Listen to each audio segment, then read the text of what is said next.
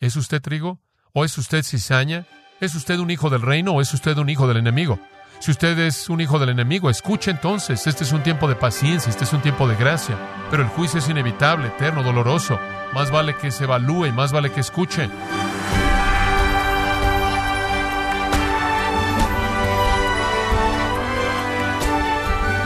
Sea usted bienvenido a esta edición de Gracia a vosotros con el pastor John MacArthur. Una realidad acerca del reino de Dios es que el enemigo de los cristianos es Satanás y todos aquellos que le sirven a este ser malvado. Entonces, ¿cuál es la forma correcta de responder a esos enemigos? ¿Cómo quiere Dios que tratemos con ellos? ¿Luchamos contra ellos o simplemente los evitamos? O John MacArthur nos ayudará a tener una perspectiva de la vida cristiana que tal vez nunca haya considerado parte de la serie Las parábolas del reino, aquí en gracia a vosotros. Llegamos ahora al capítulo 13 de Mateo. Espero que tenga su Biblia lista y su mente esté abierta y su corazón disponible al Señor, porque tenemos algunas cosas maravillosas, maravillosas que Dios nos mostrará conforme vemos la segunda parábola en Mateo 13. Y es una parábola acerca de juicio una parábola acerca de juicio. Nos dice que el Señor está sembrando semilla. ¿En dónde? En su campo, en su campo. Ahora, si usted nota en el versículo 38, dice que el campo es el mundo. Entonces el Señor está sembrando semilla en el mundo. Y quiero apresurarme a añadir que el mundo es su campo, le pertenece. Él es soberano, Él es monarca, Él es el rey de la tierra. Él tiene en su mano el título de propiedad, aunque Él realmente todavía no implementa su autoridad de manera total como lo hará en Apocalipsis 6 cuando Él abra el rollo que es el título de propiedad de la tierra y Él retoma la tierra. No obstante, es suya. A pesar de eso es suya. Y toda la creación, por cierto, gime, ¿no es cierto? Romanos 8, esperando que Él tome posesión de lo que de manera legítima es Él. Entonces vemos, el Señor está sembrando semilla en el mundo que le pertenece a Él. Es su campo, es su reino. Digo, Él lo hizo, ¿no es cierto? Él plantó a Adán y en Él y Satanás vino y usurpó todo pero todavía es de Él. Él lo creó y Él lo va a reclamar y es suyo mientras tanto. Entonces el Hijo del Hombre, el Señor Jesucristo, siembra en su propio campo. Ahora, ¿qué es lo que Él siembra? Bueno, dice que la buena semilla son los hijos del reino. Lo que esto significa es que el Señor coloca a los hijos del reino en el mundo. Muy simple.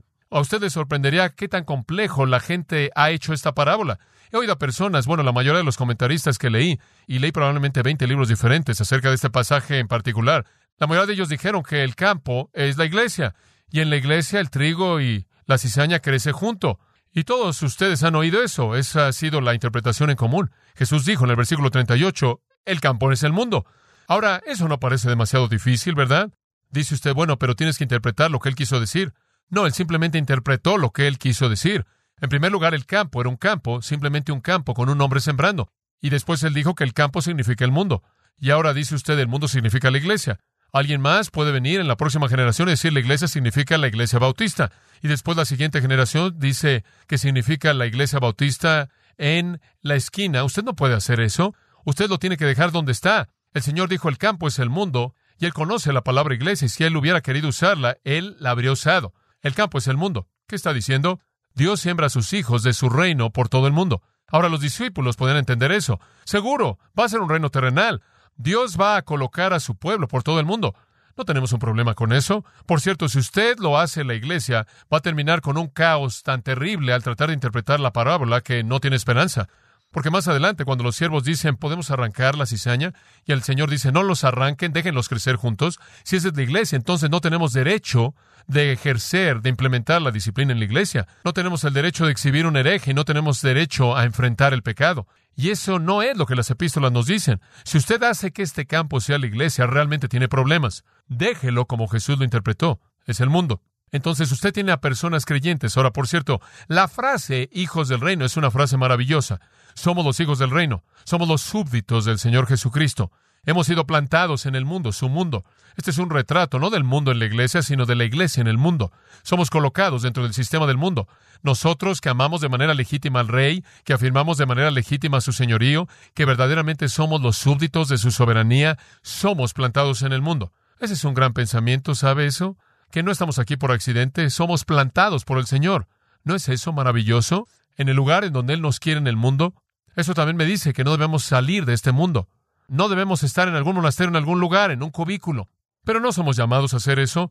No somos llamados a aislarnos a nosotros mismos. Hemos sido plantados en el mundo. Entonces, en este reino, vamos a ser plantados por todo el mundo. Y estamos ahí por muchas razones. En primer lugar, estamos ahí para ser madurados por los problemas que el mundo nos dan. ¿No es cierto? 1 Pedro 5:10. Después de que habéis sufrido por un poco de tiempo, el Señor os perfeccionará también nos planta ahí, está listo para escuchar esto, para que podamos influenciar, para que podamos influenciar. Ahora una parábola solo puede llegar hasta cierto punto y después se desmorona como una analogía de verdad espiritual. Y este es el punto en el que se desmorona, pero quiero introducir el pensamiento. Estamos en el mundo para influenciar para bien a la cizaña. ¿Sabe usted que toda persona que es trigo fue en alguna ocasión en su vida cizaña? ¿Verdad? Todos éramos semilla mala antes de que nos convirtiéramos, ¿verdad? Alguien dijo, bueno, no, si tomas esto en un sentido de predestinación calvinista, fuimos plantados como buena semilla y simplemente crecimos como buena semilla. No, no, no. No importa lo que usted crea acerca de la soberanía de Dios. No importa lo que usted crea acerca de la predestinación. Todos fuimos malos desde el principio.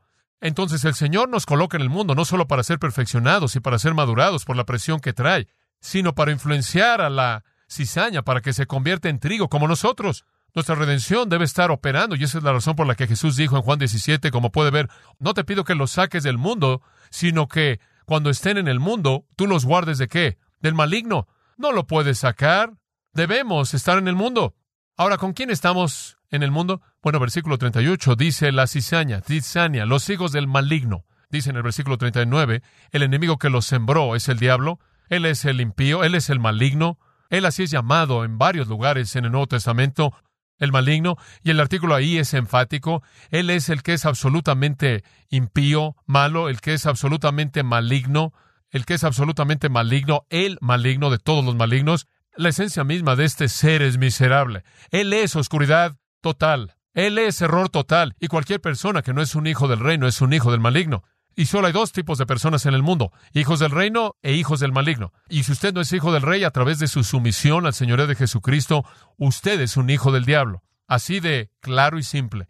Usted está de su lado, usted está operando bajo el control de él. Efesios 2 dice que es dirigido y movido y motivado y guiado por el príncipe de la potestad del aire, el cual opera en los hijos de desobediencia. Si usted no obedece el señoreo de Cristo, entonces está operando en usted Satanás. Juan 8:44, Jesús le dijo a esos líderes en Israel, vosotros sois de vuestro padre el diablo. En 1 de Juan 3, Juan hace un contraste entre los hijos de Dios y los hijos del diablo, y esos son los únicos dos tipos de personas que hay. Ahora, hay una maldad relativa dentro de esos hijos del diablo, dentro de esa categoría, pero todos son hijos del diablo. Algunos son peores que otros, todos malos, y todos representan a Satanás mismo. Eso es lo que significa en 1 Juan 5:19, cuando dice que el mundo entero está bajo el maligno, el mundo entero. Y hay una afirmación interesante, creo yo, que se hace en el 5.37 de Mateo, que fácilmente se pasa por alto. Aquí en el capítulo 5, como usted sabe, el Señor está haciendo un contraste entre la conducta justa y la conducta injusta. Y él en cierta manera resume todo esto al final del versículo 37. Y lo que es más de esto viene del maligno. En otras palabras, si usted va más allá de esto, en contradicción a la ley de Dios, procede del maligno. Y esa es una afirmación teológica monumental. El origen de la maldad es del maligno. Dios no es el autor del mal. El mal procede del maligno. Él es el enemigo quien, escuche esto, siembra en el buen campo. Usted lo ve en la creación cronológicamente. Dios sembró, ¿no es cierto?, a los hijos del reino, Adán y Eva, y después vino el enemigo y en la caída él sembró, y los dos continúan a lo largo de la historia humana. Y entonces Satanás es el origen de la maldad. Todo lo que no es de Dios, dice en el 537, viene del maligno. La gente siempre hace la pregunta, ¿de dónde vino el mal? De ahí vino del maligno. Y entonces, de regreso a Mateo 13, el Señor siembra creyentes, súbditos del rey, en el mundo, y Satanás siembra a sus propios hijos. Entonces el mundo está mezclado, súbditos del rey y los súbditos del usurpador, el enemigo, el diablo mismo. Y por cierto, diablo en el versículo 39, diablo significa enemigo, adversario. Entonces, estamos mezclados en el mundo. Ahora eso es muy importante. Así es como ha sido y así es como será en el reino de misterio, una mezcla. Ahora hay varias cosas que necesitamos señalar. Satanás realmente tiene a su gente en todos lados. Digo, él realmente los está sembrando. De hecho, en algunas partes del mundo están en un área entera. Usted tiene que pasar mucho tiempo buscando ahí algo de trigo. Y él lo siembra en la iglesia. Él lo siembra en la iglesia. Porque dice en Mateo 7, apartaos de mí. aquellos a quienes les dice esto, hicimos esto en tu nombre, apartados de mí, hacedores de maldad, a aquellos de ustedes que hacen iniquidad. Él tiene a sus trabajadores inicuos sembrados ahí en la iglesia. Ahora, cuando los encontramos aquí, tenemos instrucción bíblica para sacarlos. El Nuevo Testamento es claro en eso. Entonces Satanás está sembrando lo que Dios ha hecho. Y esa es la historia del mundo. Ahí lo tiene. Dios siembra semilla buena y Satanás siembra lo malo y así es a lo largo de la historia humana. Y cuando llegamos al reino en forma de misterio, va a ser así. Va a haber Judas en medio de los apóstoles. Ahora, ¿qué es lo que eso está tratando de decirnos? Dice que existimos juntos, respiramos el mismo aire, comemos la misma comida, manejamos por las mismas calles, vivimos en las mismas áreas, trabajamos en las mismas fábricas, vamos a las mismas escuelas, visitamos a los mismos doctores, nos entretenemos a nosotros mismos con el mismo entretenimiento, estamos bajo el mismo cielo, disfrutamos del mismo sol cálido, respiramos el mismo aire. Los justos y los injustos, sobre ellos cae lluvia en esta época porque todo está mezclado hasta el final. Y aquí es a donde llegamos, al versículo 39, muy importante. La ciega es el fin del siglo. ¿Por qué dice eso? Porque como puede ver los discípulos estaban listos para meter la hoz. Y confieso que yo soy así. Algunas veces cuando usted ve la impiedad y el rechazo y la incredulidad y la tristeza que el mundo le causa a la iglesia y el Señor así lo determina, usted simplemente dice, Dios, ¿puedes por favor venir y aplastarlos a todos? Y usted entiende a David, ¿no es cierto? Cuando él clama porque Dios destruya a sus enemigos, y usted entiende a esas personas debajo del altar que están rogándole a Dios para que haga algo.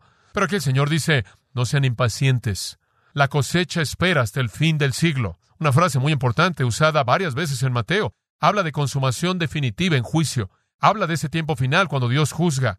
Ahora, en este punto, podríamos meter aquí la parte de la historia en donde ellos dijeron, ¿quieres que saquemos los arbustos? Podemos ver quiénes son ahora, ya crecieron. Vemos la manifestación y sabemos quiénes son. ¿Quieres que los arranquemos, que los jalemos? Y el Señor dice, no hagan eso. No, porque si usted jala a la cizaña, usted podría que también sacar algún trigo.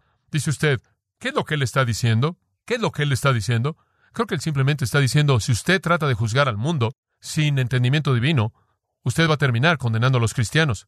Usted no puede hacer eso. Dios no llamó a la iglesia de Jesucristo a juzgar al mundo.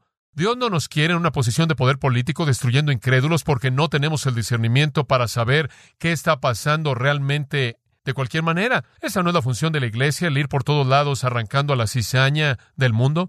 Eso no es a lo que se nos ha llamado. No debemos atacar al mundo. Dios no nos ha dado ese ministerio. Vamos a crecer juntos y Satanás va a sembrar y a sembrar inclusive en la iglesia porque ama la imitación. Pero no nos corresponde a nosotros arrancar a la cizaña. Y siempre cuando en la historia la iglesia se ha convertido en un poder político, invariablemente tiende a corromper ese poder para destruir, entre comillas, a los apóstatas. Piense en la Inquisición. ¿Alguna vez ha leído el libro de los mártires de Fox? Todos esos mártires de Cristo fueron matados por, entre comillas, los cristianos. Ellos dijeron eso de cualquier manera. Lea las cruzadas, uno de los puntos más abismales de la historia humana. Las cruzadas en el nombre de Jesucristo en Europa. Vamos a tomar los lugares santos de Israel, quitárselos a los turcos, y en el proceso masacraron a personas por toda Europa. En una villa nada más pisaron con sus caballos a tres mil judíos porque dijeron que eran apóstatas. Esta no es la época del juicio. ¿Cuál fue la actitud del Señor Jesucristo hacia esas personas? Simplemente hágase esta pregunta. ¿Cómo es que Él trató a los publicanos y a los pecadores? Con mansedumbre y amor y bondad, ¿no es cierto? ¿Cómo trató a Judas? Y Judas estaba ahí en su presencia, ni siquiera lo mató y lo envió al fuego. Él fue paciente. Y este es el tiempo de la paciencia, él fue tolerante, y este es el tiempo de la tolerancia, él mostró gracia, y este es el tiempo de la gracia. Y mientras que algunas personas están tratando de matar, de destruir a la cizaña, podrían estar olvidando el hecho de que en una ocasión ellos también fueron cizaña, y quizás Dios sabe que necesitaban suficiente tiempo para convertirse en trigo. ¿Se da cuenta? Si salimos a destruir a todo el mundo, podríamos estar totalmente fuera de línea con el plan de Dios. Como puede ver, el Señor sabe cuántas personas pertenecen al reino. Y Él, como dijo en el libro de los Hechos, tienes mucho pueblo en esa ciudad. Él sabe quién va a creer y todo está desarrollándose como Él lo ha diseñado. Y si nosotros como iglesia actuamos contra los impíos de este mundo, estaremos interfiriendo con la espera paciente de gracia de Dios para que esas personas vengan a Él en el tiempo bueno de Dios. Ese no es nuestro llamado. No debemos hacer eso. Y el espíritu de eso significa que no debemos condenar a los incrédulos del mundo tampoco. No debemos orar porque Dios los destruya. Debemos orar porque Dios qué? Los salve. Que Él los salve. Que Él los redima. Esa es la única actitud apropiada. Esa fue la actitud del Señor Jesucristo la noche en la que Él fue traicionado. Él mojó el bocado. Era una señal cuando usted se lo daba a la persona que estaba a su lado, que esta persona era el invitado de honor. ¿A quién le dio el bocadillo? Judas. Él todavía estaba tratando a Judas con amor, tratando de traerlo a sí mismo. Judas y Jesús, una ilustración de cómo es en la mezcla de personas en la época de la gracia. No podemos actuar como ejecutores, debemos ser amorosos, pacientes, mostrar gracia, tolerantes, como nuestro Señor fue. ¿Y sabe algo más? Si tratáramos de actuar en juicio, podríamos estar afectando algo de esa tierra rocosa o tierra con arbustos y podríamos estar arrancando lo que es verdadero. Entonces necesitamos tener un corazón de compasión, no un corazón de condenación. Y sabe una cosa, usted podría llevarlo a un nivel más arriba.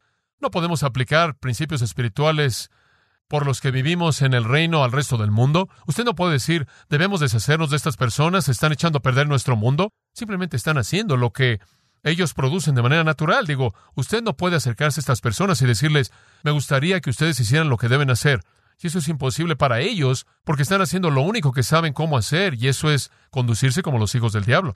Y si usted trata de ir y trata de implementar en el mundo nuestros estándares, usted está echando sus perlas ante qué? ante los cerdos. ¿Se acuerda de eso en Mateo 7, en donde él habla acerca de los primeros seis versículos de Mateo 7? Habla de eso, habla de cómo no debemos juzgarnos unos a otros, sino que debemos tener cuidado con nuestras propias vidas y antes de que saquemos la paja del ojo de alguien más, tenemos que sacar nuestra viga de nuestro propio ojo. Y después él habla acerca de cómo debemos enfrentarnos unos a otros y cómo debemos tratarnos y demás. Y él dice en el siguiente versículo, no se molesten por tratar de implementar esto en el mundo, eso sería echar sus perlas delante de los cerdos. Y usted puede regresar y tomar el sermón del monte entero ahí. Y lo que él está diciendo es, no tomen estos principios del sermón del monte y traten de implementarlos en una sociedad de personas impías, porque no pueden aplicarlos. Y entonces no los condenamos por no hacer eso. ¿Lo entiende? Los amamos y los llamamos a Cristo. Y entonces somos llamados a ser pacientes. Ahora eso nos lleva al clímax en el versículo 39. ¿Se acuerdan la parábola que él dijo? Simplemente esperen hasta que sea el tiempo de la siega y los segadores vendrán y ellos van a separar. Y el versículo 39 dice, los segadores son los ángeles. Ahora escúcheme, los ángeles son llamados al juicio. Los cristianos son llamados a ser una influencia justa. No somos llamados al juicio. No somos llamados a condenar al mundo. Ahora queremos predicar en contra de sus pecados, queremos predicar en contra de sus maldades, pero queremos amar a sus pecadores y los malhechores y mostrar gracia y paciencia hacia ellos. No somos los ejecutores de Dios, esa no es nuestra tarea. Tenemos un conocimiento inadecuado en primer lugar. Podríamos terminar cometiendo errores terribles como se ha cometido a lo largo de la historia. Entonces la Biblia está diciendo Dios va a juzgar. Él va a juzgar al final de la época, de la edad, del siglo, y los ángeles van a ser los segadores. Y usted puede ver eso una y otra vez en el Nuevo Testamento. Desde Mateo, Apocalipsis, cómo Dios ha llamado a los ángeles a cegar. En Mateo 16, 27 dice, Él vendrá en gloria, en la gloria de su Padre, con sus ángeles. En Mateo 24, creo que es el versículo 31, Él enviará sus ángeles para congregar a los elegidos y demás. El proceso de congregar a los elegidos y el proceso de recolectar a aquellos que serán juzgados debe ser hecho por los ángeles. Lo puede ver también en Apocalipsis, conforme usted lee el capítulo 14, en particular después del capítulo 19, que los ángeles son los agentes de Dios de juicio, no los hombres. Esa no es nuestra tarea. Entonces Él le dice a estos hombres en la parábola, ustedes son los sembradores, yo tengo otras personas para que sean los que cieguen. Versículo 40, cuando los ángeles vengan, los segadores, por lo tanto, la ciega va a ser recogida y quemada en el fuego, y será así en el fin de este siglo. Tenemos que esperar hasta que el rey regrese con sus ángeles para que esto suceda. Y por cierto, eso es precisamente lo que segunda de Tesalonicenses 1.7 dice, cuando el Señor Jesús se ha revelado desde el cielo con los ángeles de su poder en llama de fuego, tomando venganza en contra de aquellos que no conocen a Dios y no obedecen el Evangelio de nuestro Señor Jesucristo, que serán castigados con destrucción eterna, excluidos de la presencia del Señor y de la gloria de su poder. ¿Cuándo va a pasar eso? Cuando Él venga para ser glorificado en sus santos. Él vendrá a ser glorificado en sus santos y cuando Él viene en ese entonces con sus ángeles santos, Él los quemará en fuego que nunca se apaga a todos esos hijos del maligno. Ahora observe el versículo 40. Nos muestra la cizaña que es recogida y quemada. Ese es el retrato. El versículo 41 lo explica. El Hijo del Hombre enviará a sus ángeles y los sacarán de su reino. Y ahí el término reino ve al mundo entero. Todo es su campo y Él mete la red, por así decirlo. los recoge, como los animales inmundos y limpios en la misma arca, cabras en la misma pastura con las ovejas, peces malos en la misma red con peces buenos, cizaña en el mismo piso que el grano, vasos de deshonra en la misma casa que los vasos de honra. Él los mete a todos y a todos los que hacen tropezar y hacen iniquidad o transgresión, misma frase que en Mateo 7:23, aquellos que cometen transgresión, los mete a todos y a todos ellos, versículo 42, son arrojados en el horno de fuego. Y su reacción a eso es el lloro y el crujir de dientes. Y entonces viene un juicio inevitable cuando el Señor envía a sus ángeles y saca del reino a todos aquellos que lo ofenden a Él. Y cualquier cosa que es pecaminosa, incrédula, lo ofende. Y todos aquellos que hacen iniquidad, simplemente dos maneras de definir a personas pecaminosas, son arrojados a un horno de fuego. Ahora, el fuego es la muerte más horrenda que el hombre jamás experimenta. Y el fuego es la imagen del infierno eterno. Habla de la condenación terrible y eterna de los injustos, de los hijos de Satanás. Es usado una y otra vez en las Escrituras. Leemos en las Escrituras acerca de arbustos siendo quemados, acerca de cizaña siendo quemada, acerca de ramas estériles siendo quemadas, inclusive en el Antiguo Testamento de árboles siendo quemados. Y aquí vemos a la cizaña siendo quemada. La idea de que los impíos serán consumidos en fuego retrata lo mismo, el horno de fuego, como el lago de fuego en Apocalipsis 19, del fuego inextinguible de Marcos 9, del fuego eterno de Mateo 25. Es el fuego consumidor ardiente del infierno. Es el mismo fuego de Malaquías 4, el mismo juicio devastador de fuego al que Daniel hace referencia en Daniel 12, versículo 2. Es el castigo eterno en el infierno. Y la reacción en el versículo 42 es tan aterradora. Crujir de dientes y alaridos penetrantes es lo que realmente dice. Esa es la reacción. Crujir de dientes y alaridos penetrantes. La gente cree que va a estar en el infierno y todo va a estar bien. Van a estar con sus amigos, les va a encantar ahí, y este versículo nos dice que no solo el infierno es un fuego, sino que le dice cómo será su reacción ahí. Crujir de dientes y alaridos penetrantes. Juicio inescapable, doloroso, eterno, inevitable. Y el Señor le está diciendo a los discípulos, miren, por ahora esperen, por ahora sean pacientes, por ahora influencien, por ahora existen juntos mientras que el plan está desarrollándose. Y finalmente el juicio caerá. Y después de que cae, versículo 43, entonces, subraya esa palabra, entonces, no ahora, sino entonces, los justos resplandecerán. Entonces viene la gloria santa, como puede ver. Entonces viene el reino que se espera. Entonces viene la Shekinah justa, brillando en el rostro de todos los santos por todas las edades. Brillarán como el sol en el reino de su Padre. Entonces, dice él, eso es parte de su futuro. Pero viene con la misma certeza como el juicio. De hecho, Daniel 12.3 dice que brillarán como las estrellas, resplandecerán como el brillo de el cielo glorioso de Dios maravilloso. El último punto es la aplicación, versículo 43. El que tenga oídos para oír, oiga. Esa es la aplicación. Dice usted, ¿qué significa eso?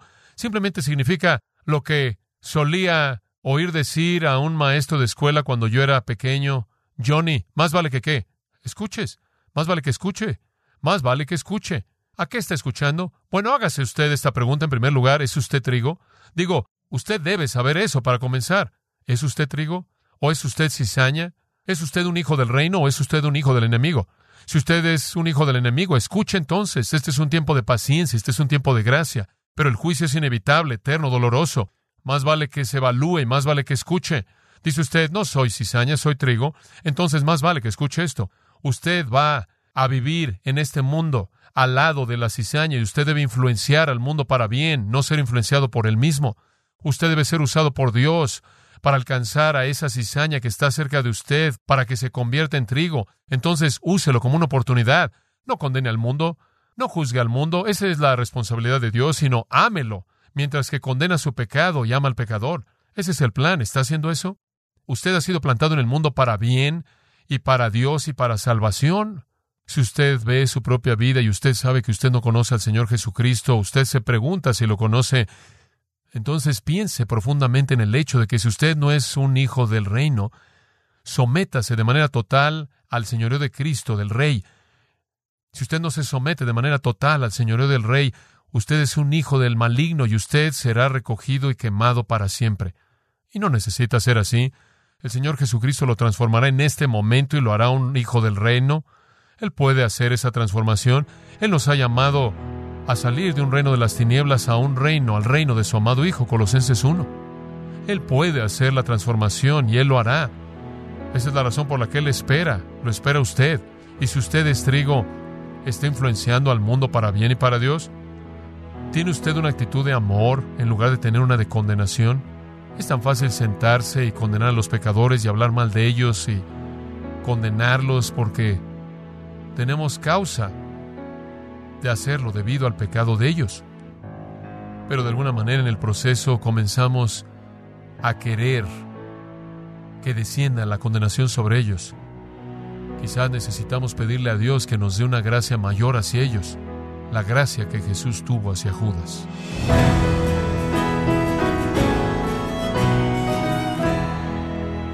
Recordara John MacArthur después de enseñar la parábola de la cizaña y el trigo, por el resto de su ministerio en Galilea y la enseñanza pública de Jesús, consistió de parábolas. Estamos en la serie Las parábolas del reino, aquí en gracia a vosotros. Estimado oyente, tenemos a su disposición la Biblia MacArthur en la versión La Nueva Biblia de las Américas, que reúne la traducción moderna más literal disponible en español en Latinoamérica, junto con el trabajo pastoral y la erudición de más de 35 años de John MacArthur, para lograr, junto con la versión Reina Valera 60, la Biblia de estudio más exhaustiva del mercado.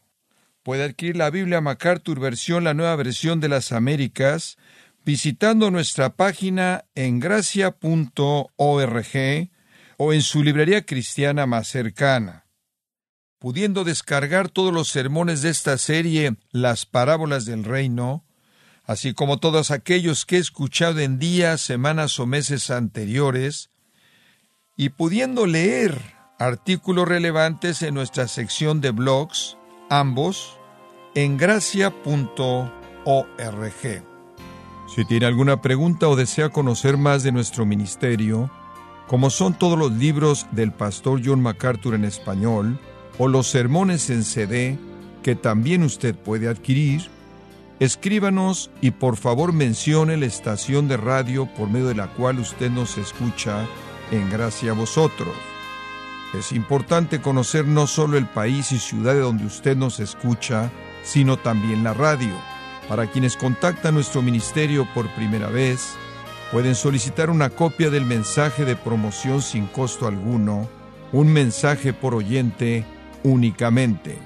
Si usted vive en los Estados Unidos o Puerto Rico, escríbanos a Gracia Vosotros, P.O. Box 4000, Panorama City, California 91412. O puede escribirnos a través del siguiente correo electrónico radio arroba.